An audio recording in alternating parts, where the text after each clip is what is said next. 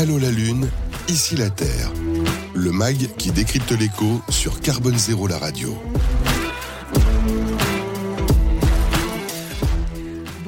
Et bienvenue à cette nouvelle édition d'Allo la Lune, ici la Terre, le MAC qui décrypte l'écho sur Carbone Zéro, la radio. C'est déjà la sixième édition et toujours une conviction, hein, écologie et économie sont étroitement liées. Nous privilégions une approche concrète, économique, on va dire, au-delà de l'idéologique et du discours incantatoire et puis parfois un vrai discours. Hein. On cache pas les mots. Allo la Lune, ici la Terre, c'est le MAC des acteurs qui ont les pieds sur Terre. Ils sont quatre à nouveau euh, avec nous pour cette émission, pour quatre séquences d'abord la question qui dérange et on va parler de data center avec Béranger Cadoré. Bonjour. Bonjour. Vous êtes donc le fondateur de Stratosphère. Vous allez nous en dire un peu plus sur ces data centers, on va dire, de proximité à taille humaine que vous êtes en train de développer du côté de la Bretagne. Vous allez nous dire ça dans un instant.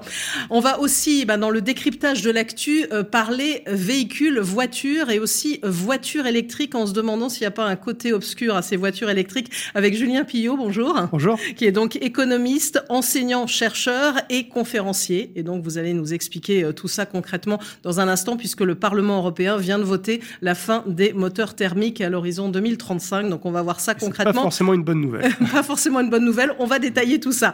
On va, puisque on est en plein mois de juillet, euh, s'intéresser un peu à vos vacances aussi, au tourisme, avec Jean-Pierre Nadir, bonjour, bonjour. qui est donc expert en tourisme, ce qui est très bien, et cofondateur de fairmove.fr. Vous avez un point commun comme ça avec votre voisin. Vous faites dans le faire. on va mieux comprendre. On essaye, on essaye. Vous dans un instant. Et donc, on va se fixer un objectif 2050 pour envisager ben, ces, ces, ces prochaines vacances, ce tourisme à cet horizon-là.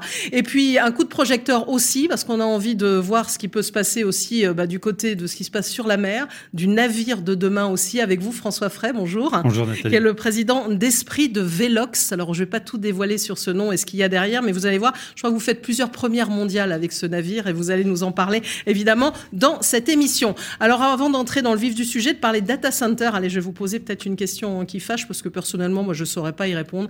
Est-ce que les uns et les autres, vous regardez de près un peu votre consommation de, de, de data et vous vous dites, oh là là, je suis en train de charger Netflix, c'est pas très sérieux. Allez, Julien Pillot. je vais peut-être pas commencer l'émission par un par un pieux mensonge. Non, non, euh, évidemment, j'essaie de, de, réguler ma consommation, mais de là regarder mon impact euh, énergétique et carbone du fait de ma consommation numérique, j'en suis pas encore là. Ouais, parce que c'est difficile aussi à mesurer. C'est peut-être pas très simple. N'est-ce pas Voilà. François Frey. Alors moi, je compte les gigas parce que je suis effrayé à chaque fois que, que mon abonnement me propose des gigas en plus et que j'utilise à peu près à 3% aujourd'hui. Donc je me demande à quoi tout ça peut servir. À quoi tout ça peut servir. Voilà. Exactement. C'est vraiment une question à se poser. Jean-Pierre Nadir. Bah, moi, je trouve que les programmes de Netflix sont beaucoup baissés et donc du coup mécaniquement, je suis beaucoup moins. Voilà, c'est que les séries sont un peu molles maintenant, donc il faudrait qu'on rebooste un peu tout ça. voilà, donc au moins ça vous évite de télécharger. Voilà, on continue à être mauvais. on va leur dire ça comme ça. Alors justement, on va parler alors pas seulement des données, hein, mais aussi bah, comment on les conserve ces données et notamment des enjeux des data centers. C'est la première séquence, la question qui dérange. Allô la lune, ici la Terre. La question qui dérange. Alors la question qui dérange, c'est ce que je disais, on parle de data center et on peut se poser la question de savoir si un data center peut vraiment être écologique. Hein. Le sujet revient souvent et on va en parler avec vous, Béranger euh, Cadoré, qui est donc fondateur de Stratosphère. Vous allez nous en dire plus dans un instant sur ce que vous êtes en train de mettre en place. Hein. Ce que je disais, c'est data center vraiment à, taille humaine. Alors je posais la question hein, juste avant à, tous ceux qui sont autour de, de ce plateau. C'est vrai que souvent et d'ailleurs, on va en parler. Quand on parle de voyage, il y a de plus en plus de gens qui disent euh, non, mais moi, je vais moins prendre l'avion, voire je vais plus le prendre du tout. Hein, c'est vrai. Je pense que utiliser son téléphone portable, ne plus regarder, ne plus télécharger, mm. c'est pas encore dans les mœurs de beaucoup. Hein. non, non, bien sûr. Aujourd'hui, le fait de proposer des data centers, euh, en tout cas, euh, il faut le faire aussi en toute transparence, euh, en étant donc bas carbone, c'est aussi, on en revient aussi à l'utilisation. Et aujourd'hui, évidemment, c'est pas de se couper du monde, c'est de savoir. Aujourd'hui, on sait que on a une donnée, une donnée croissance, croissante en tout cas exponentielle de la donnée. Euh, Aujourd'hui, par exemple, dans le monde, hein, on évalue, euh, on est à, rendu à 33 euh, zeta-octets de production de data. Donc là, ça vous parle pas, mais un zeta-octet, c'est un milliard de, de, films HD de deux heures. Ah oui. Et donc, on en prévoit justement en 2025, donc 100 zeta-octets. Donc, on est vraiment dans une accélération énorme des technologies. Euh, on a des technologies telles que la 5G, etc., qui vont faire que demain, le monde sera de plus en plus connecté, quoi qu'on fasse. Euh, Aujourd'hui, on a effectivement des outils, euh, en tout cas, qui sont apparus, que soit on parlait de streaming, Netflix. TikTok, etc. Euh, ça va être très compliqué de réduire ces services-là. Par contre, là où on peut encore jouer, c'est vraiment dans la manière dont on, sont produites ces données-là et comment donc on va pouvoir les distribuer au mieux dans le cloud pour l'utilisation. Voilà, et c'est donc l'objectif de ce que vous êtes en train de mettre en place hein, à travers mmh. euh, Stratosphère, qui est donc, je le disais, hein, de, de, développer des data centers à taille humaine. Alors ça veut dire quoi? Alors avec euh, donc Stratosphère, on va créer donc le premier réseau de, de data centers de proximité bas carbone en, en, France et en Europe. Donc on rentre clairement, on est parti de, de plusieurs constats. Le premier qui est déjà celui de, des émissions carbone liées au numérique. Aujourd'hui, c'est 4% des émissions de gaz à effet de serre. Et ça va augmenter. Je crois qu'on on prévoit au moins des, mmh. des augmentations croissantes de quelques pourcentages par an. Hein. Bah, ça va très, très vite puisqu'on le voit. L'utilisation euh, des données, elle est évidemment euh, ouais, ouais, exponentielle. C'est euh, vraiment euh, très important, d'autant plus que alors la, le data center évidemment où la donnée c'est pas palpable, hein, ça n'a mhm. pas d'odeur. Et donc aujourd'hui on a aussi besoin de mettre ça en avant. On peut le comparer par exemple avec le trafic aérien. Aujourd'hui on a égalé le trafic aérien en termes d'émissions de CO2. Donc tout de suite ça commence à interpeller un peu plus. ensuite on a un autre engagement chez Stratosphere qui est celui de la souveraineté. Il mm. faut savoir qu'aujourd'hui 92% des données produites en Europe sont stockées aux États-Unis. On a évidemment un, un énorme enjeu de souveraineté hein, qui est aujourd'hui euh, de plus en plus important euh, sur justement l'appartenance de la donnée à notre propre propriété. D'ailleurs, le gouvernement français s'en a emparé de ce sujet en, mmh. en, souhaitant mettre en place une vraie stratégie euh, nationale pour l'hébergement des données. Donc vous êtes aussi dans, dans, cette dynamique, on va dire. Tout à fait, mmh. exactement. Mmh. Et donc chez Stratosphère, donc notre fonctionnement, c'est qu'on va substituer les énergies fossiles utilisées au sein d'un data center par les énergies renouvelables. Et donc on va pouvoir, on va commencer par la construction de nos data centers. On rentre dans une ère de décentralisation de data centers. Donc aujourd'hui, on a des gros hyperscale très énergivores. Aujourd'hui, on a, on a créé un concept qui, qui met l'écologie, en tout cas, au cœur de ce modèle économique, et donc qui permet demain de se dire quelle taille va pouvoir correspondre en ayant cette promesse-là d'alimentation par des énergies renouvelables. Donc, ce sont vraiment des petites tailles, des surfaces de 1000 mètres carrés. Dans la construction, on va travailler avec des conteneurs réhabilités de mhm. seconde main qui vont nous nous permettre, donc pour des plots béton, ça va nous permettre également d'avoir un impact sur l'artificialisation des sols et de pouvoir avoir un modèle qui va être standard, modulaire et facilement scalable à travers le territoire. J'allais dire à toutes les réglementations entre la stratégie pour l'hébergement des données et la zéro artificialisation des, des sols, hein, qui est aussi dans la mm. loi climat et résilience, vous, vous y répondez. C'est ça, exactement. Donc le, dans un data center, on a 60%, on a de, c'est de la consommation euh, électrique liée à l'alimentation, de l'apport d'énergie, mm. et donc 40% c'est de l'alimentation liée au froid, parce qu'on a besoin de refroidir. Donc nous aujourd'hui, on travaille notamment sur le photovoltaïque pour avoir, euh, pour être autosuffisant sur nos sites. Ensuite, on va avoir euh, justement un côté qui va être inclusif aussi pour les territoires, puisque c'est très important que le data center de demain ne soit plus vu comme un acteur polluant mhm. euh, pour la pour la planète, hein, qui est le cas aujourd'hui, mais vraiment d'avoir une vision en fait du data center qui va permettre de verdir aussi euh, d'une part euh, l'économie et de rendre aussi une certaine attractivité au territoire. Et donc là, on va travailler, on va également récupérer la chaleur fatale de nos data centers pour des cultures de serre urbaine. Alors du fait de notre petite taille, évidemment, on va pas pouvoir chauffer des, des buildings hein, ou des mhm. piscines olympiques. Là, vous n'êtes pas sur le réseau de chaleur comme on le voit dans certains cas où il y a de gros data centers qui servent à alimenter les réseaux de chaleur. Là, vous pouvez pas le faire, évidemment, à la taille d'un container, Et c'est encore mieux pour nous, puisque je dirais que ça nous enlève en fait une dépendance, ce qui mhm. fait que demain, on n'a pas besoin d'être raccordé à un réseau de chaleur, de trouver quelqu'un pour nous l'acheter.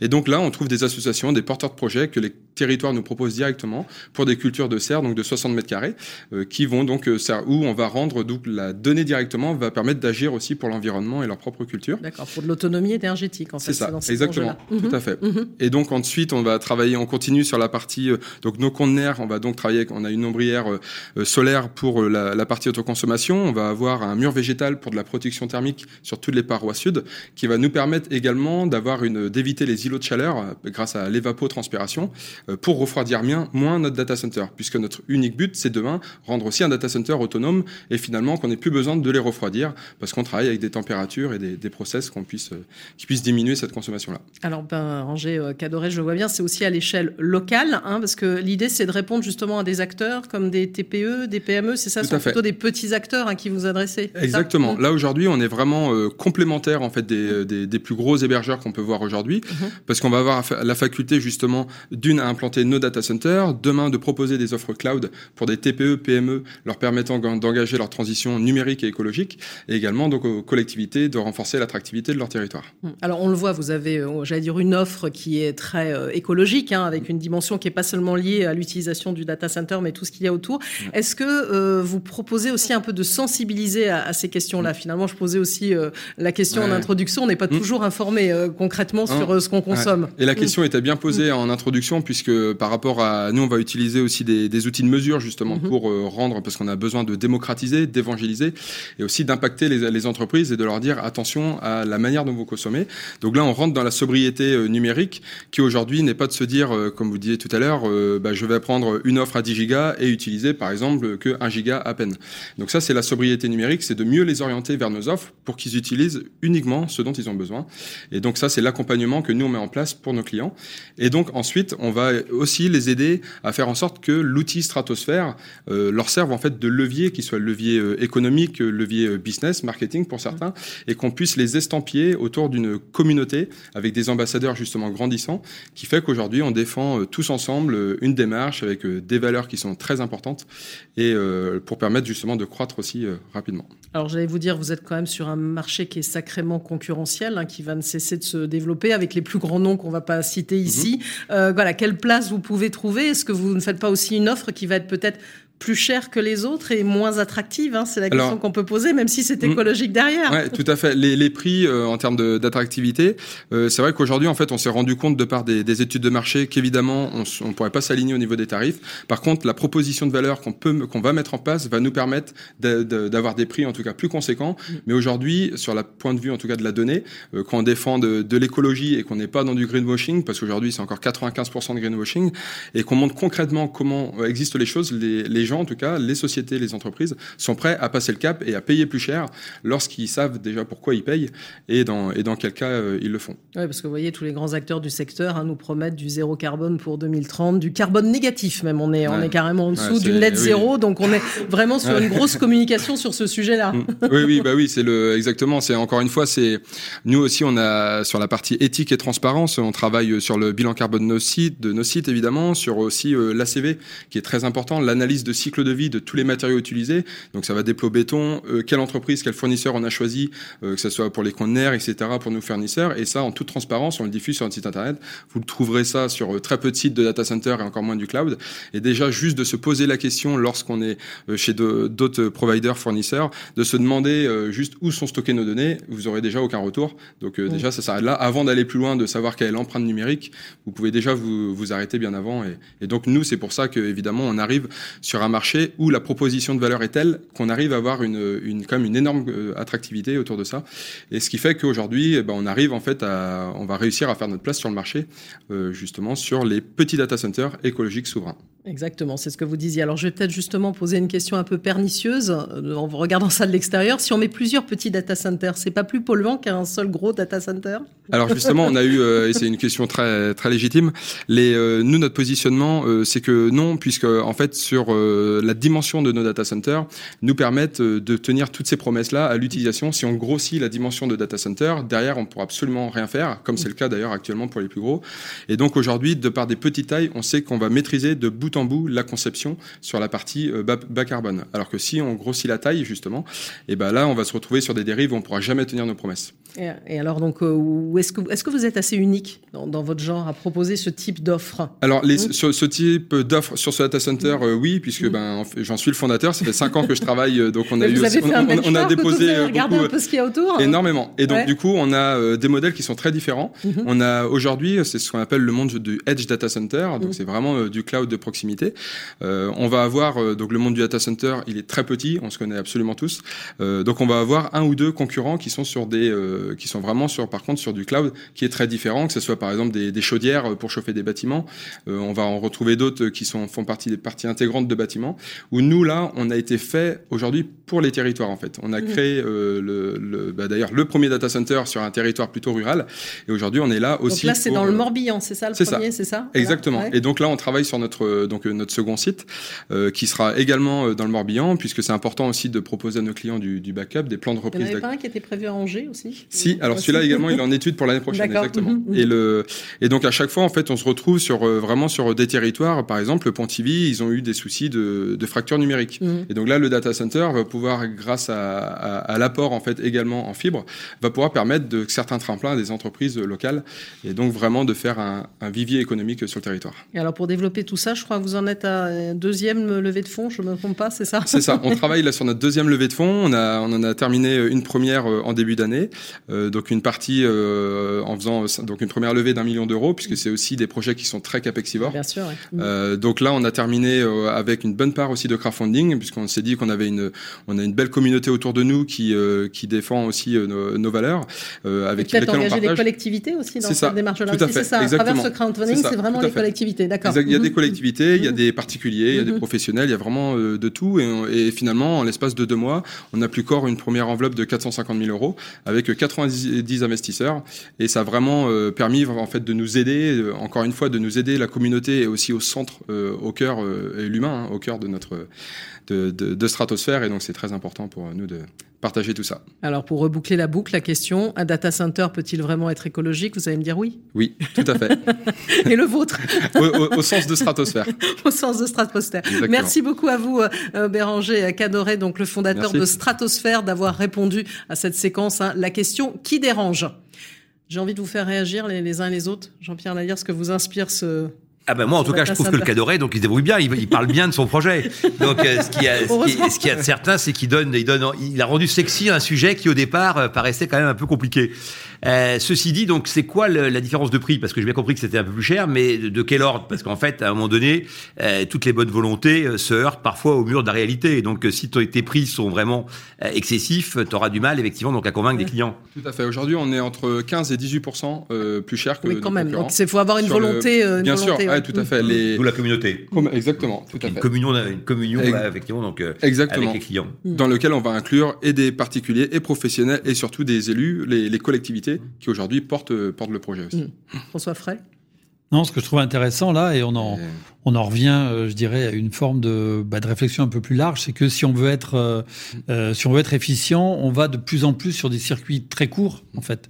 Ouais. Et euh, très court, ça veut dire effectivement une dimension industrielle euh, qui ne nous embarque pas dans des investissements et dans des et dans des impacts écologiques monstrueux. Et puis, euh, et puis effectivement. Un, un retour de, bah, de l'humain dans la relation euh, client-fournisseur, dans, dans une implication globale, et qui fait que le, le client autant que le, le prestataire vont avoir une un engagement, une responsabilité euh, plus plus accrue et être en mesure effectivement de choisir euh, une offre peut-être un peu plus adaptée, y compris si elle est un peu plus chère. Moi, je, je trouve ça intéressant parce que ça, je pense qu'il y a une résonance forte avec des problématiques énergétiques un peu plus larges en termes mmh. de production, de réutilisation et de cycle énergétique. Donc, je pense mmh. que c'est le bon sens de toute façon. Voilà, de l'autonomie. Exactement.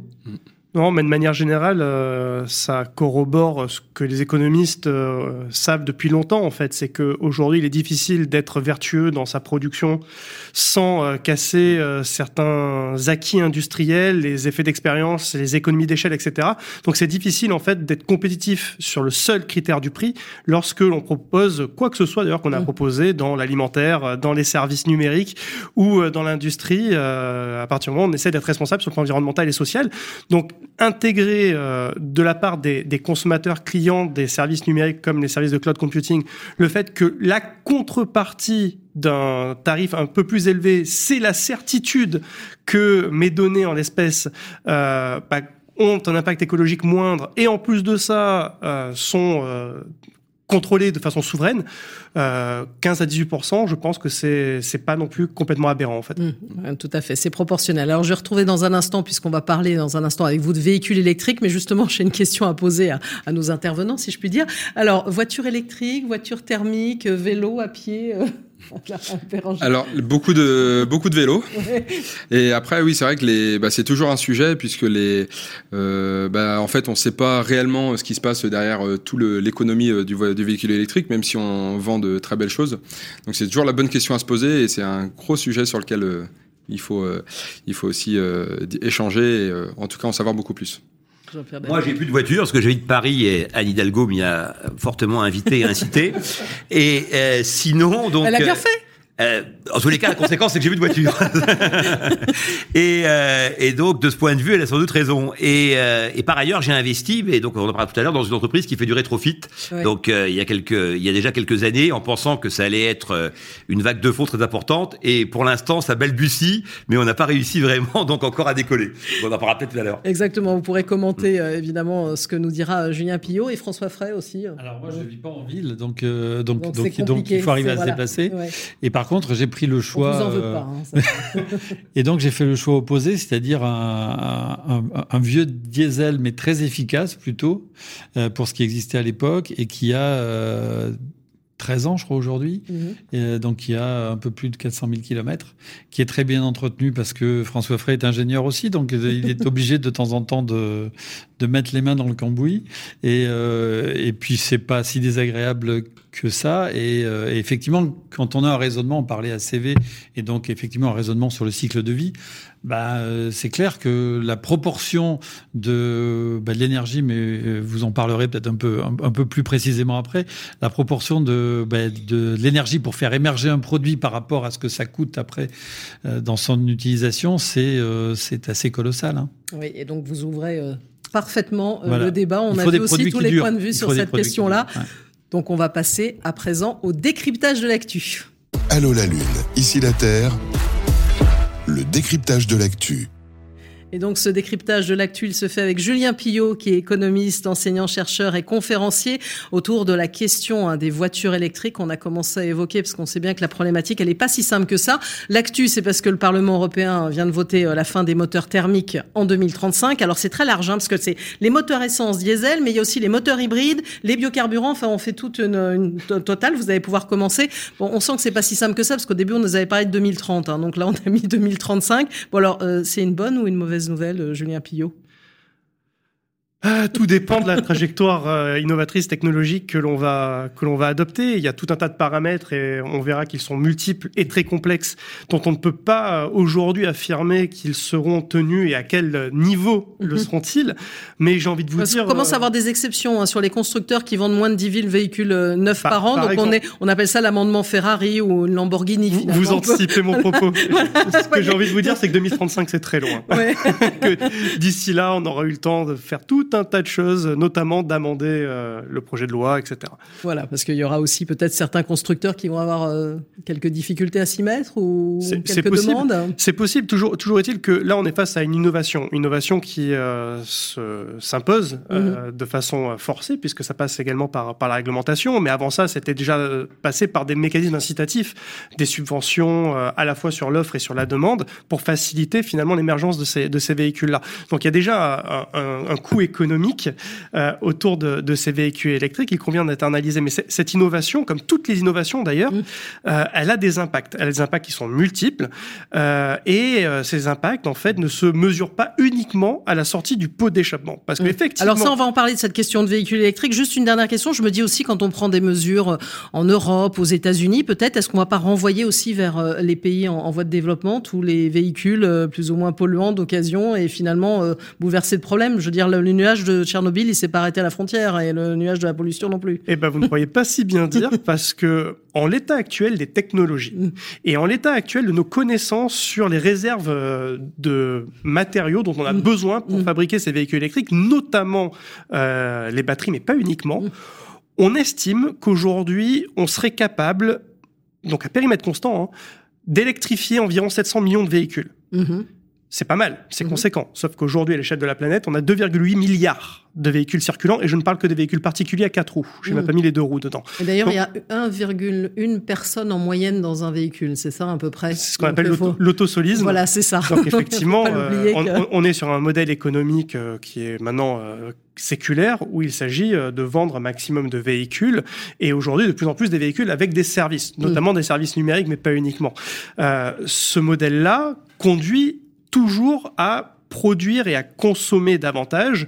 Et euh, le problème, c'est que nos modes de production, fussent-ils prétendument écologique ou davantage éco-efficient, euh, bah finalement, lorsqu'on regarde l'ensemble de la chaîne de valeur, il crée de nouvelles inefficiences, certaines économiques, certaines sociales, certaines énergétiques et environnementales elles sont méconnues, mais il faut regarder ce qui se passe au niveau bah, d'autres euh, disciplines que la science économique, mais il faut aller regarder ce que disent des physiciens, ce que disent des climatologues, mm. ce que disent des, euh, des, des, corps de métier comme Parce qu'il y en a des études hein, sur le, le véhicule électrique, il y a des instituts de recherche de tout type. Hein. J'ai vu que déjà rien que sur 9 ans, entre 2010 et 2019, on a eu 85 études hein, de, de tout type, et encore j'en ai peut-être loupé quelques-unes, justement sur, sur l'impact que pouvait avoir et si c'est plus ou moins polluant qu'un véhicule thermique. C'est vraiment cette question-là.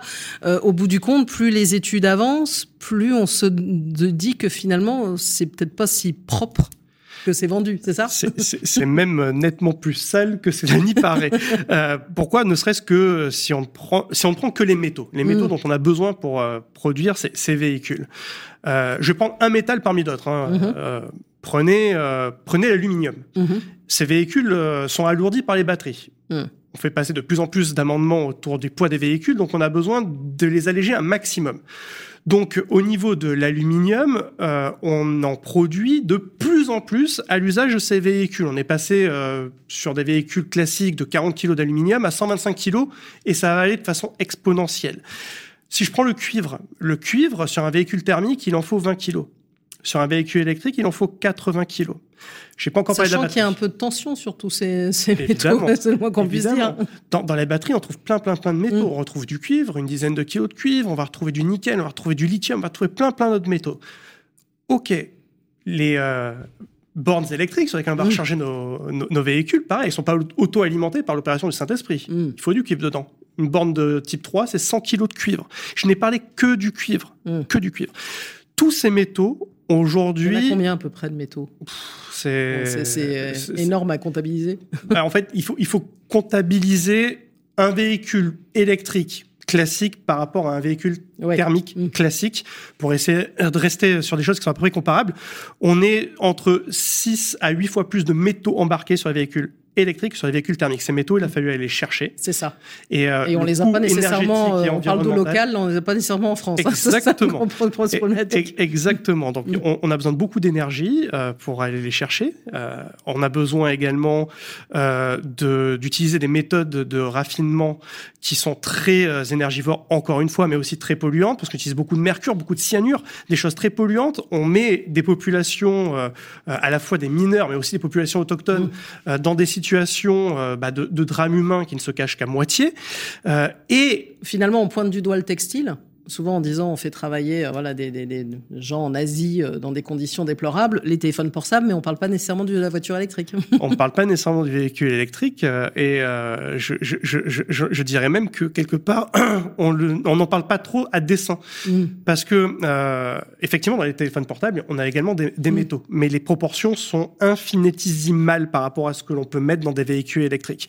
Et l'un des secrets de moins en moins bien gardés de l'industrie minière, c'est qui contrôle mm les euh, gisements et donc qui est en capacité aussi de éventuellement faire du chantage au volume mhm. et de fixer les prix, d'être price maker, on appelle ça sur les marchés. Et lorsqu'on regarde les métaux dont on a besoin de façon critique, alors on confond souvent métaux rares et métaux critiques, c'est pas la même chose. Les terres rares mhm. sont une certaine catégorie de métaux et puis ensuite il y a les métaux critiques qui ont été qualifiés comme tels par le, la Commission européenne du fait de notre dépendance vis-à-vis de ceux-ci et de leur rareté relative. Et euh, ces métaux critiques dont on a besoin pour tout un tas de choses, notamment pour les véhicules électriques en grande quantité, mais aussi si on veut réindustrialiser, dont on a besoin pour la défense, pour tout mmh. un tas de choses stratégiques, eh bien, lorsqu'on regarde, ces métaux sont détenus actuellement, enfin, sont contrôlés sur le plan euh, capitalistique par les Chinois à hauteur de 70 à 99% en fonction des métaux. Mmh. Ce qui nous met dans une situation de dépendance vis-à-vis euh, d'intérêts étrangers qui sont, euh, bah, qui, sont des dépendances qui sont très fortes. Donc, on sort quelque part, on sort une dépense au pétrole pour aller vers une nouvelle dépendance aux métaux. Alors, vous voyez, en même temps, on nous vend les gigafactories de, de batteries qu'on va créer en Europe justement pour assurer une souveraineté. Alors, pour assurer le fait que l'ensemble de la valeur ajoutée ne parte pas de l'autre mmh. côté euh, du, du, continent et notamment du côté du côté chinois, euh, parce qu'effectivement aujourd'hui les Chinois pour eux c'est un peu jackpot parce que les voitures électriques qui se vendent le mieux au monde en dehors de Tesla qui est une mmh. niche de marché quand même assez mmh. haut de gamme, ce sont des véhicules chinois, avec un marché qui est protégé aujourd'hui et qui le sera d'autant plus avec les tensions géopolitiques qui se dessinent pour euh, le siècle à venir. Euh, Ok, euh, les batteries, bah, aujourd'hui c'est de la technologie chinoise et effectivement de l'assemblage qui est fait essentiellement en Chine sur la base de, de, de, métaux qui sont aussi sous contrôle capitalistique chinois. Donc réinternaliser la production de batteries en Europe, j'ai envie de vous dire, c'est un moindre mal, mais mm. ça ne gomme pas notre dépendance aux métaux dont on a besoin à périmètre constant au niveau, euh, au niveau technologique mmh. pour pouvoir les, les produire, ces batteries-là. Alors ça, c'est sur la construction. On a même ce qu'on parle d'analyse de cycle de vie, mais jusqu'au bout, finalement, si on compare les deux, euh, la, la, balance ne pense pas nécessairement du côté du véhicule électrique. J'ai même lu une étude de l'Agence européenne pour l'environnement qui parle d'émissions de NOx Hein, de particules dans la production des véhicules électriques. Alors vous parliez de diesel, hein, le NOx, on l'a suffisamment euh, mis en valeur. On dit même que ça peut être une fois et demie à deux fois supérieur à celle des véhicules thermiques. Absolument, parce que mm. les véhicules électriques sont deux fois plus lourds mm. que les véhicules thermiques. Et euh, par, euh, bah, par, par, définition, les, les, les, systèmes de freinage sont nettement plus à contribution et euh, ça, ça génère euh, des NOx qui euh, viennent bah, quelque part impacter la qualité de l'air dans, dans les villes où on veut mettre ces, ces véhicules électriques. Euh, donc oui, effectivement, quand on regarde l'ensemble de la chaîne de, de valeur, de l'extraction à la production énergétique dont on a besoin pour alimenter ces véhicules, mais oui, parce qu'on va les alimenter avec quoi quand on voudra les charger? Parce que RTE reconnaît lui-même qu'il tient à peu près jusqu'en 2035, mais qu'après ça va être un peu compliqué. Hein. Alors RTE se, se, se, veut, se veut, c'est très intéressant de parler d'RTE parce parce qu'effectivement, ça, démontre aussi notre incapacité à penser systémique. RTE, lorsqu'on va les voir, ils se veulent assez rassurants, quand malgré tout, ils disent, bon, si on arrive à électrifier 12 millions de véhicules circulant en France, on aura besoin de 6 gigawatts euh, de capacité de production supplémentaire. Ça va, ça va le faire. Ok, ça va le faire. Pourquoi pas? Sauf que deux remarques. La première, c'est que si on a une interdiction de vendre des véhicules thermiques à horizon 2035, ça veut dire qu'avec le vieillissement du parc, globalement, l'idée c'est que 2050, tout le monde soit à l'électrique. Donc c'est un peu plus que 12 millions de véhicules qu'il va falloir électrifier.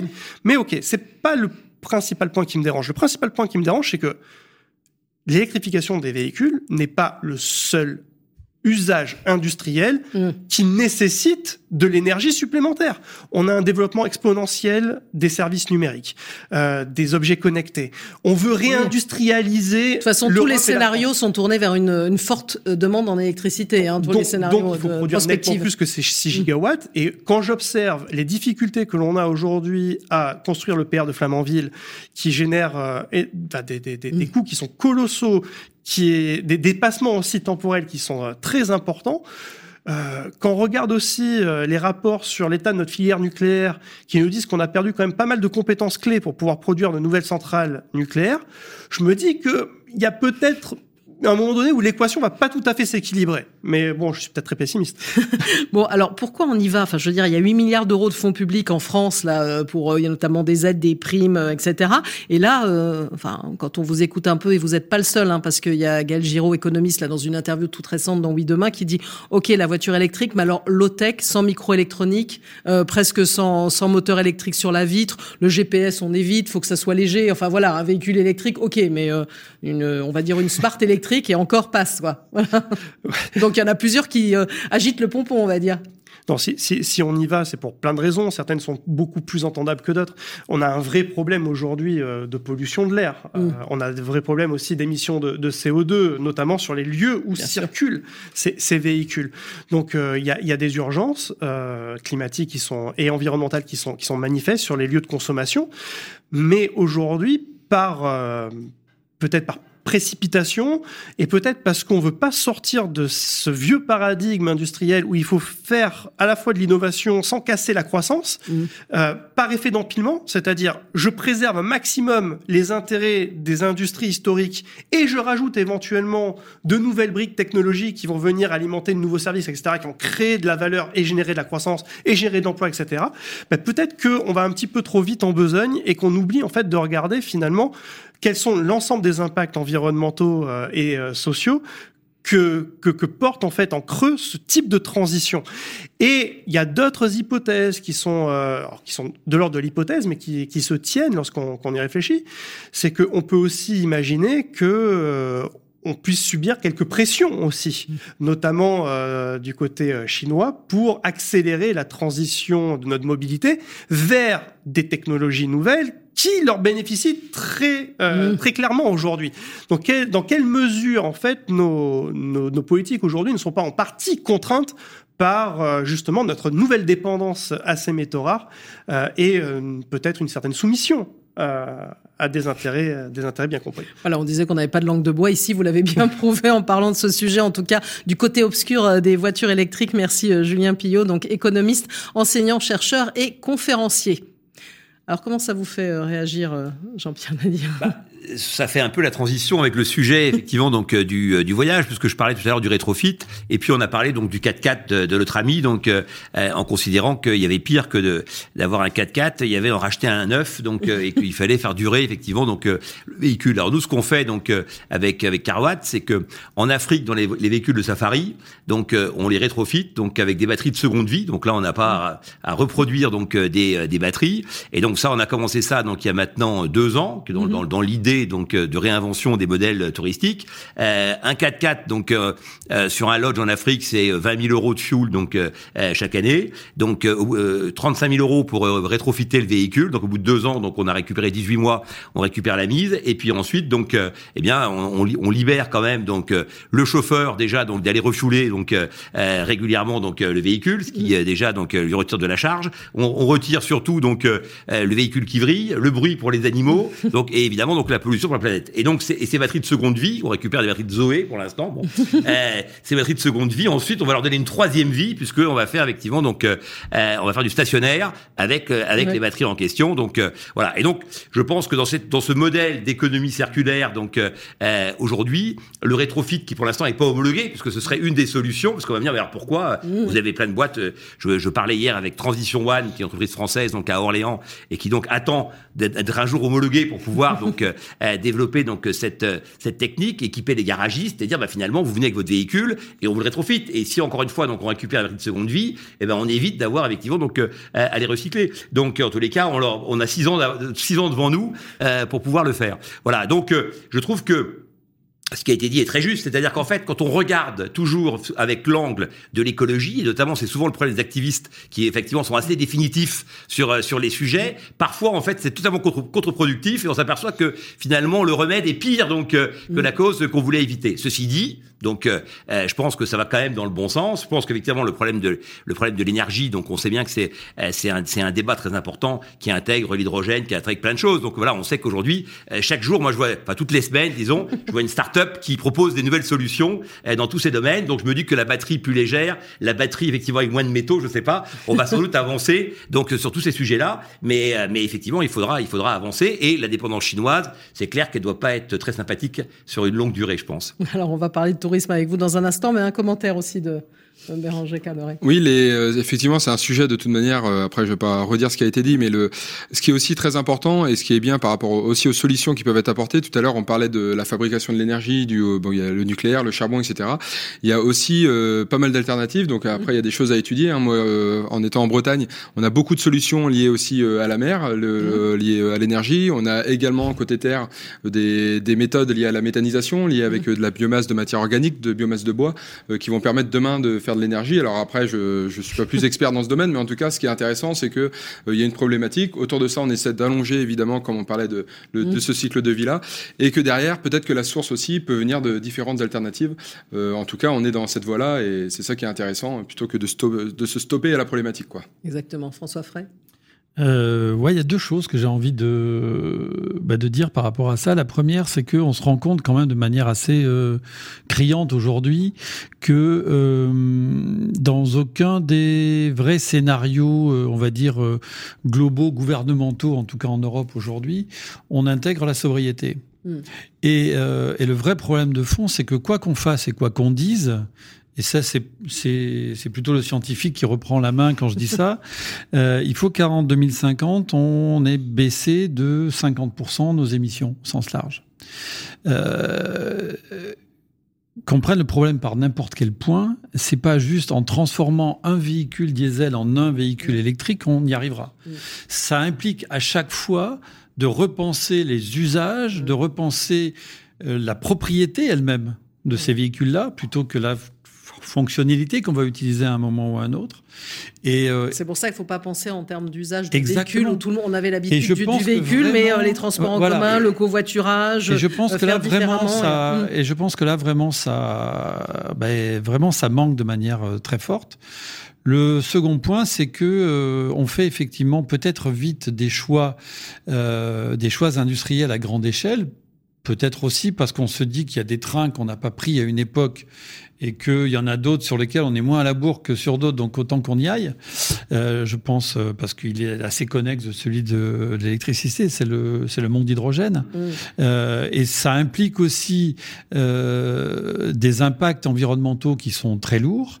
Et en matière de bah, de métaux et de métaux rares et de terres rares, euh, n'oubliez pas que la France a le deuxième domaine maritime au monde euh, et que le gouvernement actuel, en tout cas dans sa version précédente, euh, l'avait bien anticipé, puisque euh, dans le plan de relance 2030, il y avait un, un grand sujet qui était l'objectif 10, qui reste objectif 10, et qui était orienté historiquement sur les grands fonds. Mmh. Là, c'était peut-être un peu trop visible, donc euh, le grand a disparu. Mais ça veut dire que euh, sous couvert de, de sponsoriser ou réorienter la recherche sur, je dirais, une connaissance des fonds, on est en train d'essayer de trouver les moyens de, bah, de cette de cette autonomisation par rapport aux, grands pourvoyeurs actuels, euh, au, risque de ne pas regarder les impacts environnementaux et de faire au fond de la mer ce qu'on a fait à terre depuis un siècle et demi. Hein. Mmh. Donc là aussi, c'est on va de précipitation en précipitation euh, et encore une fois sans vision globale, sans stratégie globale. Et moi, c'est ça qui m'inquiète le plus. Alors justement, on va continuer à en parler puisque on parlait de véhicules électriques, on part en vacances en voiture. Hein, souvent, il n'y a pas seulement, on peut prendre le train, n'est-ce pas? Il y a plein de solutions. On peut partir en bateau. Ouais. Exactement, et ça, on parlera de bateau tout à l'heure avec vous, mais on va passer. Exactement, il a envie de parler maintenant, mais on va passer à la séquence Objectif 2050. Allô la Lune, ici la Terre. Objectif 2050. Et pour cet objectif 2050, on va parler de tourisme, hein, évidemment. Alors, dans un horizon, euh, ça peut être cet été, évidemment, mais aussi un horizon plus lointain avec vous, euh, Jean-Pierre Nadir, donc euh, cofondateur de fairmove.fr. Alors, d'abord, parler un peu, ici, on a parlé beaucoup d'impact carbone. Le tourisme a un impact carbone aussi en chiffres. Oui, très clairement. donc, bientôt, bientôt, les data centers vont nous rattraper, mais pour l'instant, on a un peu d'avance, malheureusement pour nous. Non, mais le tourisme, effectivement, donc, est montré, est montré du doigt, et notamment, donc, l'aérien pour aller directement donc euh, euh, euh, au, sujet. Donc la question pourrait être faut-il supprimer le tourisme pour que les gens soient plus heureux et que la planète s'en porte mieux? C'est quoi C'est 8 C'est quoi Oui, alors c'est, au niveau mondial c'est 8% et l'aérien c'est 2,8% Et si on mm. prend les traînées, on est plutôt à 4 puisque vous, avez tout, vous avez tout un débat en plus de comment on considère donc les chiffres. ceci dit, donc donc moi ma première question avant de créer Fairmove, c'était de me dire ben, si on stoppe effectivement donc le tourisme, est-ce qu'on va sauver la planète? Bon, oui, bah, j'allais dire, j'allais ben, vous poser la question en conclusion. Ben, vous avez commencé à poser en introduction. c'est l'introduction parce que si c'est si simple que ça, alors faisons-le tout de suite. Cest que là, la réponse, elle est très claire. Il faut, faisons-le tout de suite. Bon. Bah, on arrête de se déplacer en voiture, on arrête de se servir des données, et voilà. Et puis. Bon. Mais alors, ce qui va se passer, c'est que lorsqu'on parle effectivement, parce que nous, on parle de tourisme responsable, et donc le tourisme responsable, donc ça englobe évidemment donc la planète, mais aussi l'humain. Et donc l'idée, c'est de réconcilier donc les populations locales avec effectivement donc les enjeux de la planète. Et donc dans ces cas-là, ça implique que tous les pays de destination, qui sont souvent des pays en voie de développement, donc d'ailleurs qui sont en voie de développement depuis très longtemps, donc euh, euh, malheureusement pour les pays en question, euh, et qui ont beaucoup de main d'œuvre et qui est inutilisée. Bon. Et donc aujourd'hui, on a 2 milliards et demi de gens qui vivent avec moins de 2 dollars dans le monde. Pendant les 18 mois de Covid, vous avez un tas de pays, la République dominicaine, le Maroc, etc., où les gens avaient zéro. Hein, donc pendant 18 mois, il faut bien rappeler effectivement aux auditeurs que la souffrance sociale française donc est un peu plus forte à l'étranger. Oui. Bon nombre, c'était moins difficile dans notre canapé qu'ailleurs. Voilà. Et donc là, c'était zéro. Au Maroc, c'était 10%. en Repdom, c'était zéro. À Madagascar, c'était zéro, etc. Euh, et donc ces gens-là, en fait, il n'y a pas d'alternative. C'est-à-dire qu'aujourd'hui, dans un monde où euh, ce qui va manquer donc de plus en plus, c'est effectivement l'énergie, c'est l'eau, mais c'est aussi l'emploi. Mm. Parce que bah, c'est comme pour le textile au Bangladesh hein, dont je parlais. Si on fait disparaître toutes les usines textiles du Bangladesh, mais de toute façon, les usines textiles du, Bangladesh, donc chaque année, la mm. robotisation fait qu'on a de moins en moins besoin de, de main d'œuvre. Mm. Le manufacturier, c'est moins 2-3% d'emploi chaque année. L'agriculture, c'est moins 50% sur 25 ans. Donc, on a un vrai problème. On a 600 millions, millions, 600 millions de gens qui effectivement n'ont pas d'emploi. On a 2 milliards et demi qui vivent avec moins de 2 dollars et eux leur problème c'est pas la fin du mois ou la fin du monde, c'est la fin FAIM tout court mm. et la fin de la journée. Voilà. Quand vous parlez avec des gens en dominicaine et que vous leur dites, mais dites donc les gars quand même le plastique, etc.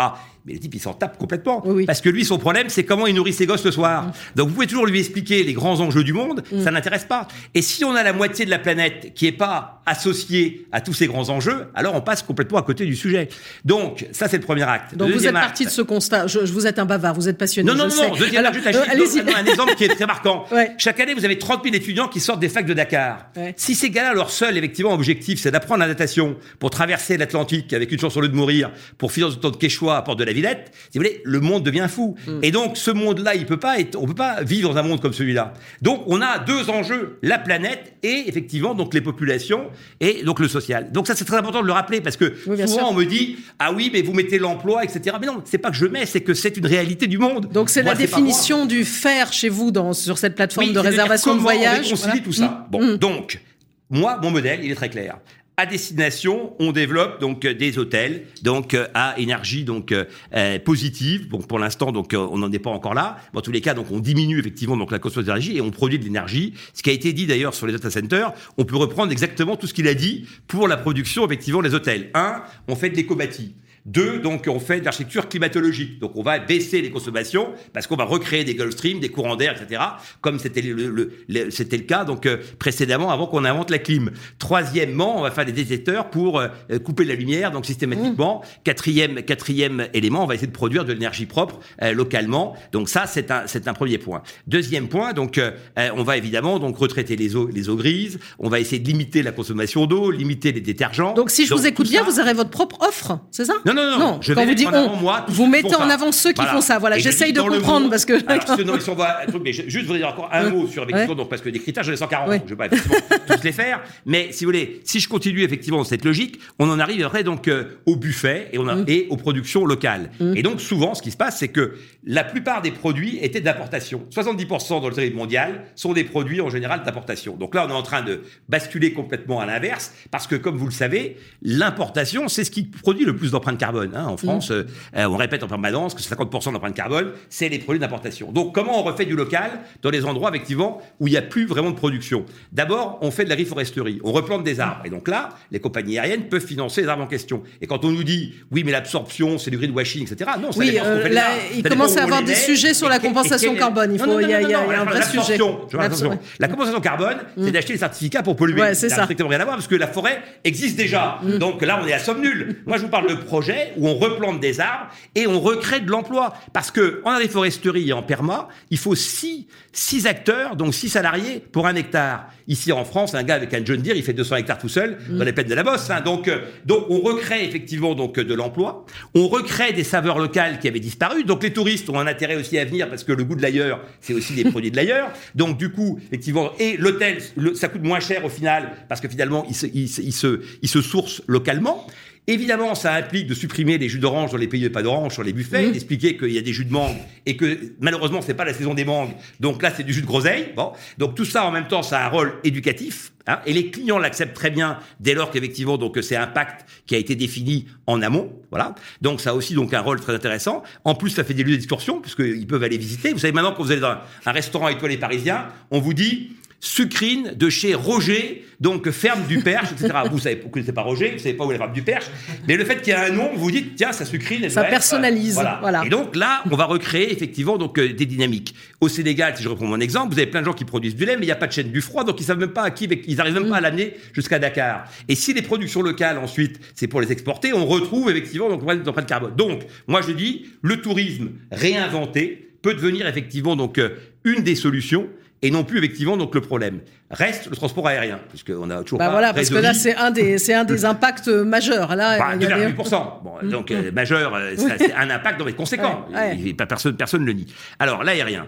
Premier, premier élément, donc euh, il y a déjà un tas de choses effectivement qu'on peut faire. Déjà, premier élément, on va dire à tous les gens qui écoutent, prenez des vols directs. Si vous prenez l'avion, mmh. prenez un vol direct. 15 à 20% de l'empreinte carbone de l'aérien, c'est le roulage au sol, le décollage et l'atterrissage. Donc, si vous prenez deux vols, eh ben, vous rajoutez 15-20% mécaniquement. Donc, on est la seule industrie où plus vous volez, moins c'est cher. Donc évidemment, les gens vous disent ah ben moi j'ai pris j'ai pris deux vols parce que c'était moins cher. Mais effectivement, mais ça pollue plus. Donc euh, ça, il faut bien l'expliquer. Maintenant, ils le sauront et donc ils feront leur choix euh, en conséquence. 15 à 20% Ensuite, donc euh, on va faire du green taxi, c'est-à-dire qu'on va mettre des batteries donc dans les roues des avions ou enfin des gros tracteurs qui vont les tirer pour éviter effectivement qu'ils utilisent donc les moteurs. Ensuite, on va alléger donc les avions. Là, il y a un gros travail pour alléger donc mmh. les avions. Cas concret, on va faire le fuel à l'aller et au retour, au lieu de faire aller-retour et donc de transporter, donc d'avoir un poids. Vous savez que euh, 1 kg par siège passager sur un avion sur un an, 1 kg, mm. c'est 50 tonnes donc de carburant. Mm. Hein, donc chaque fois qu'on allège, eh bien, on, on, réduit. Ensuite, vous avez Airbus qui a fait un gros travail, et donc qui maintenant a des avions, les Néo, il y en a 75 dans le monde, mm. donc euh, ils consomment 20 à 25% de moins. Hein, donc, si vous cumulez déjà tout ce que je viens de dire, déjà vous réduisez sacrément l'empreinte carbone. Ensuite, donc vous avez l'écopilotage, c'est-à-dire qu'on va ajuster les puissances. Donc, vous allez peut-être avoir une demi-heure de plus de trajet, mais à la fin, effectivement, vous allez consommer moins. Voilà. Et puis les clients eux-mêmes, au lieu de prendre 25 kilos de valise, on prendre que 20 et on va encore baisser. Voilà. Donc, il y a déjà pour arriver aux, aux, du GIEC 2030 moins 50, on n'y sera pas, mais on peut. non, mais il faut être sur la trajectoire pour faire tout ce que je viens de dire. Et déjà, ça changera beaucoup de choses. Et puis après, vous avez vous avez tous les véhicules tarmac. Vous savez que Roissy pollue autant que le périphérique. Donc avec tous les véhicules réunis. Donc là, vous avez aussi un gros travail à faire donc de la part des aéroports. Voilà. Donc euh, quand vous mettez tout ça effectivement bout à bout, donc vous avez déjà une vision très différente effectivement donc de l'aérien. Et donc on parle plus de l'aérien. Il y aura des compagnies qui seront vertueux, qui virtueuses, et des compagnies effectivement qui, ne le seront pas. Et bon, moi, mon job, c'est de flécher tous ceux qui œuvrent pour baisser l'empreinte carbone. Et pas pas de promesse effectivement du grand soir où on serait à zéro et on aurait décarboné le tourisme. Hein. Ça, ça malheureusement, j'ai pas de baguette magique. Par contre, je vais être en avant tous ceux qui s'inscrivent dans un impact positif. Et donc là, pour résumer, au niveau hôtelier, sur 650 000 hôtels, j'en ai sélectionné 3000. C'est pour vous dire effectivement le travail qui reste à faire. Exactement. C'est bien parce que vous faites toute l'interview, c'est formidable. vous m'avez tout résumé. Euh, donc voilà, on voit bien l'offre que vous proposez. Quand on fait des études, notamment il y en avait une hein, de Digital Green Tourism euh, il y a un an qui disait que presque 99% euh, des personnes interrogées ont conscience que le tourisme a un impact. il y en avait 84% qui pensaient que faire du tourisme responsable, c'est indispensable. En, revanche, parfois la demande n'est pas à la hauteur hein, pour certains. Et alors, est-ce que le prix aussi, l'offre, voilà, plutôt l'offre n'est pas à, la hauteur. Et est-ce que ça veut dire aussi, c'est finalement on revient à la première question, qu'il faut payer plus cher? Oui, alors je pense que euh, au début c'est forcément un peu plus cher. Pourquoi? Mm. à la fois par les capex qui a été évoqué tout à l'heure, mm. donc euh, c'est-à-dire les investissements. Quand vous tout ce que j'ai raconté sur la politique, même zéro plastique, etc., euh, les buffets que tu vas changer, tout ça, ça a un coût au début. Hein je vais vous donner un exemple. Un jour, je suis à Nocibé, donc à Madagascar, et l'hôtelier, donc, euh, je, donc visitais pas mal d'hôtels, et donc euh, le matin, je vois que euh, le chocouk, vous savez, là où ils font les œufs, les crêpes, etc., donc était vide. Donc je dis, ah, tiens, vous avez ce matin, il y a rien. Il dit non, non, bah, parce que on n'a pas d'œufs. J'ai dit, ah bon, qu'est-ce qui s'est passé? Bah, Il me dit, bah, l'avion de Talanarive, donc 700 km, n'est pas, n'a pas pu atterrir parce qu'il y avait du vent. Alors je dis, il n'y a pas de poule à Nocibé. Donc euh, il me dit, ah ben non, nous on achète les œufs donc euh, à Tananarive. Donc j'ai dit, écoutez ce que vous allez faire. Prochain coup vous allez à Tananarive, donc la capitale, vous achetez mmh. des poules au lieu d'acheter des œufs. Vous ramenez les poules. Les poules, vous les donnez au village d'à côté, donc euh, avec une promesse de lui acheter tous les matins les œufs, parce que sinon il va manger les poules. Donc vous lui achetez tous les matins ses œufs, un peu décotés pour récupérer le prix des poules, voilà. Et, et vous allez créer une chaîne et une dynamique. Oh, c'est incroyable votre idée, voilà. Et ben ça, c'est le tourisme responsable, c'est faire en sorte effectivement donc d'acheter des poules au lieu des œufs et de donner les poules à gérer par quelqu'un d'autre qui lui va et de créer des modèles économiques gagnants, voilà. Et, et alors, c'est que je pense qu'on a un rôle fondamental et que le tourisme, dans un monde où il y a de moins en moins d'emplois et de plus en plus de loisirs, et où les gens vivent de plus en plus longtemps et où il y a de plus en plus de monde, eh bien, a effectivement donc euh, un rôle pivot essentiel. Alors, si en 30 secondes, on devait dire justement objectif 2050, comment vous le voyez ce tourisme en 2050 bah, je le vois codement réinventé sur le modèle que je viens d'évoquer. Vous avez mmh. deux hôtels qui vont sortir, donc euh, qui, qui, qui, vont être les prémices de ces modèles-là, c'est-à-dire le Svart Hotel, donc en Norvège, parce que c'est souvent les pays du Nord qui sont un peu en avance. Hein. Donc lui, qui est complètement à énergie positive en intégrant et tous les euh, toute l'énergie donc utilisée pour et le CO2 donc pour le pour le bâti. Donc c'est toute la chaîne euh, qui a été qui a été intégrée. Et puis vous avez un, un hôtel qui sera aussi énergie positive, l'Arctic Blue, lui en Finlande, mais qui lui va faire un truc que je trouve assez génial, c'est-à-dire que vous aurez un quota d'énergie, un quota d'eau donc, dès que vous le dépassez, vous payez un supplément à l'accueil parce que les gens pensent que l'énergie, c'est gratuit, l'eau, c'est gratuit, donc à, l'hôtel. Et donc, quand vous allez payer à la fin plus cher parce que vous restez trois heures sur la douche, et eh ben, vous allez prendre conscience que tout ça a de vraie valeur. Voilà, mais il faut aussi toujours de la pédagogie, comme toujours, sur ces sujets. Merci à vous, Jean-Pierre Nadir, donc cofondateur de fairmove.fr. Alors, on a parlé euh, d'avions, de voitures, on va partir ah, sur un avion. Allez-y. On a un catamaran électrique, donc c'était pour lancer la transition. Alors, justement, j'ai envie de vous parler des, des, solutions qu'apporte la mer, et vous allez nous en parler, puisque vous allez sillonner hein, la mer, et notamment avec des scientifiques, hein, pour aller voir de près, vous avez commencé à en parler, François Fray, tout à l'heure, des solutions dans le rapport du GIEC. Hein, il évoque clairement la place des océans, on ne cesse de le dire, et, et les, le rôle qu'il peut, jouer. Est-ce que vous voyez un peu des solutions? Vous avez parlé d'énergie marine tout à l'heure, le, du côté de la Bretagne, hein, c'est ça Ça peut être une des solutions par l'océan. Ouais, ouais c'est ça. On a des. Euh, enfin, aujourd'hui, je sais qu'il y a des créations de plateformes houlomotrices, par exemple, qui sont faites avec euh, le. C'est le courant en fait mm. euh, de la mer et qui permettrait. on en a parlé aussi dans le monde du data center avec. aujourd'hui, Stratosphère, on se contente et c'est déjà très bien de la partie, on va dire, version terre d'énergie. Mais demain, on pourrait très bien imaginer, par exemple, une version mer ou de fleuve mm. posée justement avec ces data centers sur des plateformes houlomotrices qui vont permettre de générer et d'autoconsommer de l'énergie directement aussi sur un data center. Donc, c'est aussi un sujet où je me suis intéressé. Euh, voilà. Voilà, Julien puis aussi, vous regardez ce qui se passe du côté des océans. On parle aussi de, évidemment de décarbonation du transport, et ça on va en parler. De, souvent, alors parfois de méthodes de séquestration, mais bon, il faut faire attention aussi avec le sujet. On en, on en parlait aussi tout à l'heure. Hein. Pas la peine de le déplacer le problème. Vous, parlez à quelqu'un qui est né euh, les pieds dans la Méditerranée, donc forcément, je m'intéresse très près à ce qui se passe euh, dans les mers et les océans. Euh, et pour faire un lien avec le, le sujet précédent. Euh, il y a, y a, quelque chose qui me, qui, qui, me chiffonne quand même malgré tout, c'est euh, l'inadéquation à mon sens. D'ailleurs, on avait commis une, une, tribune collective avec quelques co-auteurs dans Le Monde il y a un peu plus d'un an et demi de ça, euh, notamment avec Philippe Nakache, Magwazata Ogonovska et, euh, et, et, et, Eric Adamkiewicz, où euh, on attestait qu'il y avait une adéquation profonde entre le tourisme de masse mmh. et euh, quelque part le tourisme durable. Mmh. Et on peut faire ce qu'on veut sur euh, l'aérien ou euh, sur les croisiéristes pour effectivement essayer de les contraindre à améliorer un petit peu leur impact environnemental. Et on peut même derrière se dire, nous, on a fait notre travail parce qu'on a envoyé euh, monsieur, madame euh, Bio, pourquoi pas, dans un, dans un écologe qui est vraiment, vraiment responsable à la fois sur le plan environnemental et, sur le plan social. Il n'en demeure pas moins qu'aujourd'hui, la réalité des business models dans le transport de personnes, mais aussi de marchandises, mais on parle plutôt de personnes en l'occurrence, euh, que ce soit par l'aérien ou par le maritime, sont des business models de massification qui euh, s'équilibrent grâce à cette massification.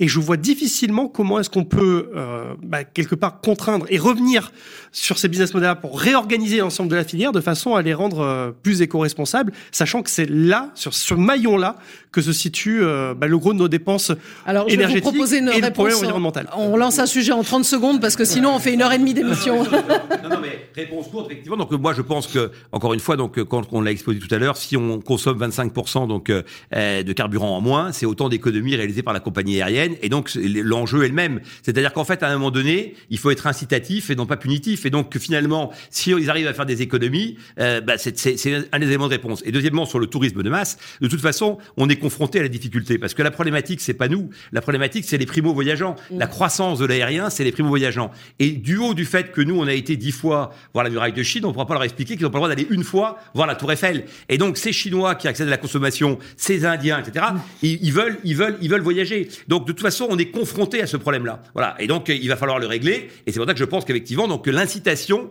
est l'élément. Et d'ailleurs, on pourrait faire une chose, c'est que les États pourraient pénaliser ceux qui ont des vols pas directs, pourraient pénaliser. Il faudrait qu'on flèche. C'est quoi une compagnie aérienne vertueuse et que cela, effectivement, donc euh, ait des intérêts que n'ont pas les autres. Voilà. c'est toute la, difficulté entre la contrainte, le plaisir.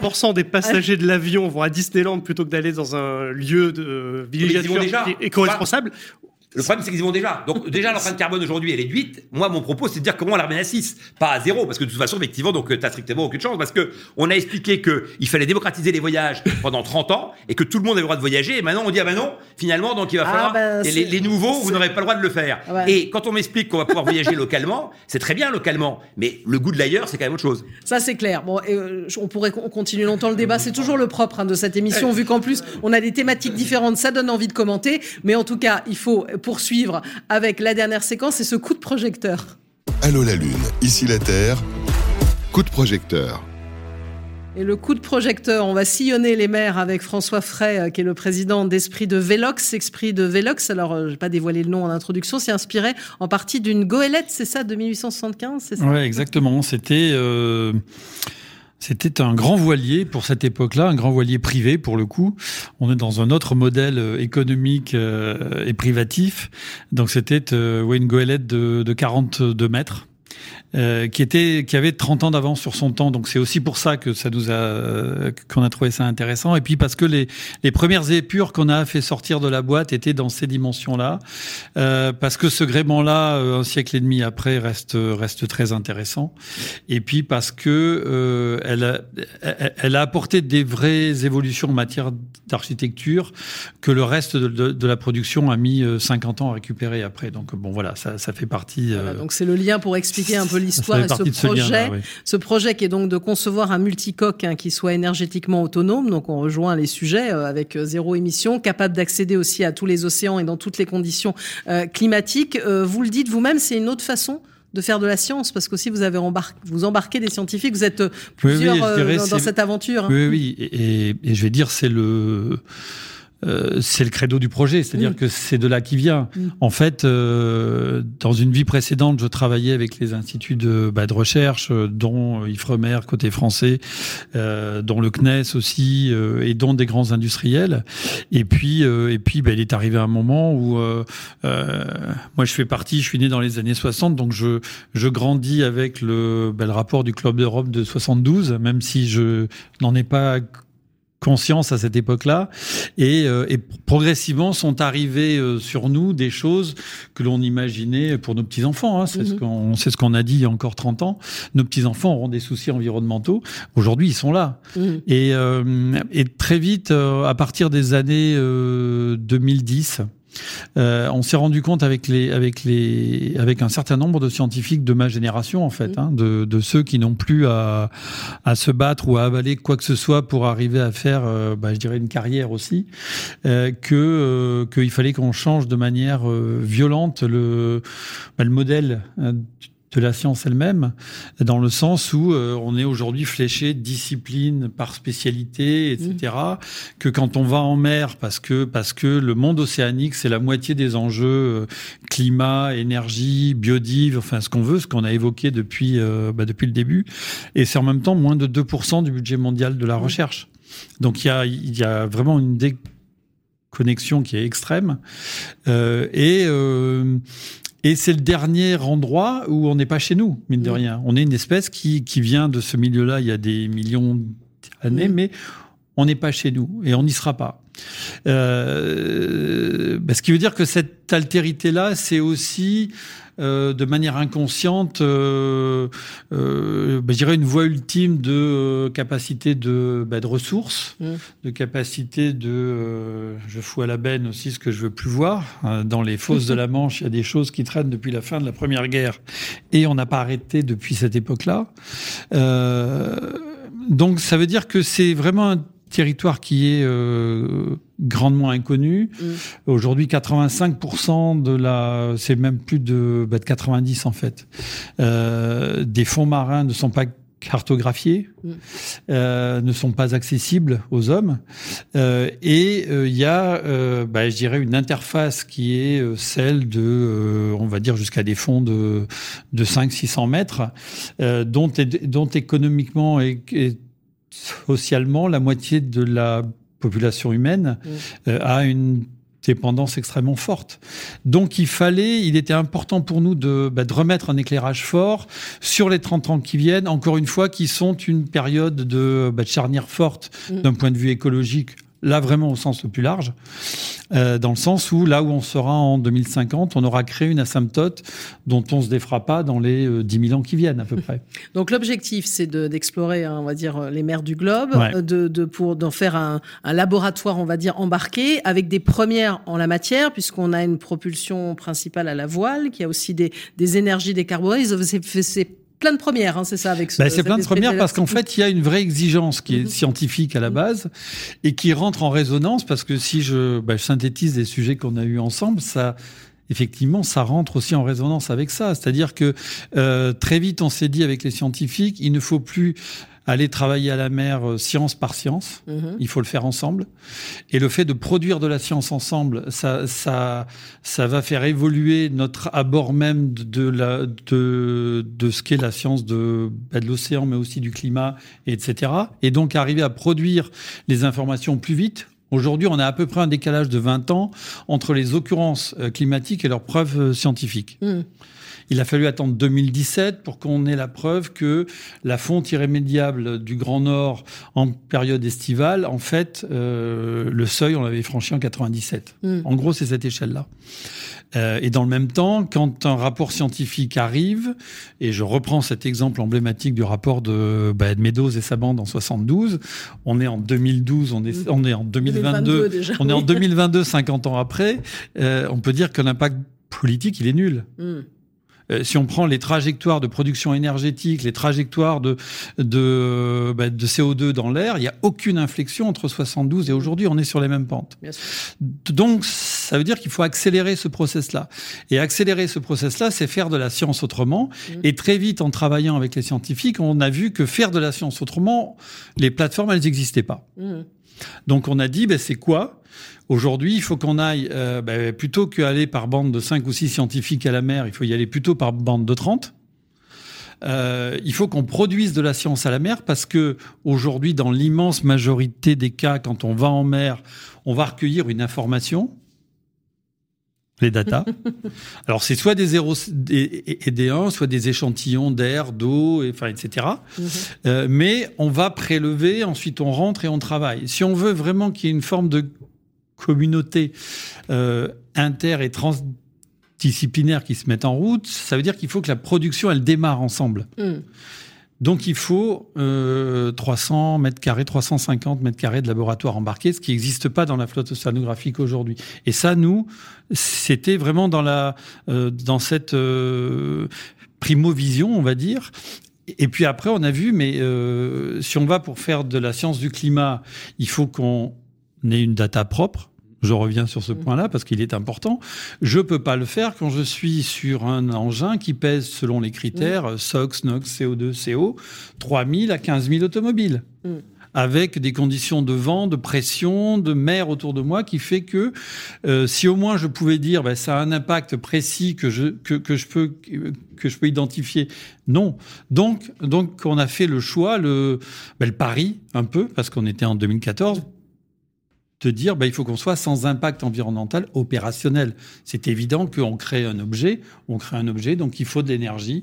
Ça, on met du CO2 dans l'air, on utilise euh, bah, des matières premières, etc. Voilà, donc on retrouve mais toutes les énergies, hein, éoliennes, solaires, hydroliennes ou l'eau motrice, un peu d'hydrogène, mais quand il y en a besoin, c'est ça? Non, non, non, non, non, non, non, non, non, il n'y en aura même pas. Non, non, non, non, non, non, non, non, on a trouvé plus simple. Non, mais alors on a trouvé plus simple, on a trouvé plus simple et plus ancien. Quand on allait à à, Nantes ou La Rochelle, avant la Première Guerre, on avait des trams qui étaient extraordinaires, qui fonctionnaient à l'air comprimé. Ah bah voilà. Retrouvez les vieilles cartes. les vieilles cartes postales, vous avez des images splendides. Je crois qu'il y en avait en Bretagne aussi, du côté de la pointe bretonne. Et, euh, et en fait, après, il y a eu le, c'est devenu des, des, endroits où le, bah, le, modernisme est arrivé. Donc, on a enlevé les rails pour faire des, des routes euh, bitumées. Euh, Aujourd'hui, on va stocker de la puissance sous forme d'air. On va le faire avec des batteries électriques parce qu'on n'a mhm. pas le choix. Et puis parce qu'on s'engage avec les entreprises qui travaillent avec nous sur ce vrai sujet-là à, euh, ben, ben, je dirais, un raisonnement à 30 ans, mhm. de dire ben, à la maille de 3 ans, euh, on va essayer de faire en sorte que ce soit de, plus en plus propre. Parce que c'est par cycle de 3 ans, ce que vous Oui, exactement. On est sur des cycles exploitation de trois ans à la mer et, euh, et un temps à terre de, bah, de, de, de, transformation en fait à, à, horizon de trois ans à chaque fois. Et donc vous parliez, il y a des entreprises, des start-up, évidemment des chercheurs, euh, toutes les sciences humaines, les géographes, euh, des ingénieurs. Vous embarquez tout le monde, même des artistes, c'est ça, sur finalement? Ah, c'est pas. Alors je dirais, c'est pas même, c'est c'est peut-être c'est peut-être a priori. A priori, A priori aussi parce que euh, euh, c'est vraiment un sujet intéressant euh, en 30 secondes. En 30 secondes. oui, c'est lui qui a pris tout le temps. non, non. Euh, les artistes sont des gens qui ont fait un choix. Mm. Euh, conscients ou pas, en général dans une adolescence pas toujours très simple, de vivre leur vie entière en dehors de la zone de, bah, de confort mmh. Euh, et, et, nous, on a envie de dire qu'on est une espèce qui est sortie de notre zone de, bah, de confort. Alors, on veut pas le voir et on dépense une énergie assez considérable à ne pas le voir, mais on n'y est plus. Et on peut plus y être. Et ces gens-là ont un, on par leur, euh, une vision du monde, ont plein de choses à nous apporter et ont plein de choses à apporter à des scientifiques qui sont depuis des générations dans des zones de confort incroyables. Donc c'est aussi très important de les mettre à vivre ensemble. Parce qu'aussi c'est un sujet transversal et qui nous concerne tous ce sujet-là. Et alors là, il est parti, pas parti, il va partir quand là euh, Ça commence quand? Alors il nous reste à peu près 20 mois. Parce que ça a commencé en 2014 et ça a été long à monter. non, non, non, mais c'est très long. C'est effectivement le, le, programme est gigantesque. Il est sans équivalent aujourd'hui au monde, et y mm. compris en Chine. Il faut le dire, en euh, France, on fait des premières mondiales. Euh, oui, oui, enfin, on, les fait en France, pas forcément avec la France quand même, hein, mais bon, c'est aussi un autre message. Voilà. c'est aussi un autre message, comme ça c'est dit. Euh, et aujourd'hui, entre autres, on n'est pas sûr que le pavillon à la fin sera français. D'accord. Mais bon, ça c'est aussi autre chose. Euh, mais ce qui est, ce qui est important, c'est que c'est un grand programme. C'est un programme à, peu près à 100 millions. Aujourd'hui, on a le tiers de, ces, de ce, de ce volume-là et le trois quarts des études a été fait. On a présenté un, programme de, bah, de, recherche européen avec une dizaine de partenaires de ce consortium-là, dont on attend le, bah, le, retour au mois de septembre sur les infrastructures innovantes de, bah, de recherche. Euh, ça impacte bien sûr le monde du transport à la mer. Une fois que nous, on existe et que nous existons à grande échelle, c'est-à-dire encore une fois une unité de 70 mètres, 1000 tonnes, en termes de, bah, de réglementation, parce que c'est aussi un point important, on vit avec les formes de, bah, de contraintes les plus fortes, avec une propulsion principale qui est la voile, sans énergie fossile, avec mmh. euh, un type de, bah, de matériau de coque qui est qui est interdit aujourd'hui en termes de, bah, de réglementation. Mmh. Donc il a fallu aussi travailler. Et là, je rends hommage aux affaires maritimes en France qui ont eu une écoute euh, forte et qui sont aussi intéressés que nous à faire émerger cette euh, forme de, bah, génération. Euh, donc on peut imaginer qu'il nous reste 20 mois sur les études à peu près, 20 mois de production de la plateforme et qu'on soit à l'eau euh, fin 2025. Voilà, donc on reviendrait en parler, hein, évidemment, et on va suivre ça de près. Euh, Esprit Velox. Merci à vous, François Frey. Le... Peut-être une émission à bord. Exactement, pourquoi pas, ça serait intéressant. Voilà, merci François Frey, le président de Velox. Alors, on arrive presque à la fin de cette émission. Une conclusion, chacun en quelques mots. Allez, qu'est-ce que vous voulez dire de ce que vous avez vécu, euh, Oui, bah, écoutez, je pense que cette, euh, j'ai tendance à dire, alors moi, je suis assez de, toujours très optimiste et euh, je trouve qu'aujourd'hui, on a d'un côté des, souvent des causes avec des problématiques. Là, on a bien énuméré, on a des rapports, des alertes et il y a aujourd'hui beaucoup de discours aussi qui sont très fatalistes. Je pense qu'il faut aussi et surtout mettre en avant les solutions. Là, la preuve en est qu'on a des, des, solutions, que ce soit dans le monde du, euh, du nautisme, dans le monde du tourisme, dans le monde de, la donnée, et euh, qui fait que on peut. Euh, je suis persuadé qu'avec des entrepreneurs aussi qui sont engagés, responsables, et avec des institutions, on arrivera à, à faire de, de, de, bonnes choses et en tout cas améliorer pour que ça soit moins fataliste possible. Exactement. Jean-Pierre Merci. Moi, j'ai dépassé mon temps de parole, je le donne à Velox.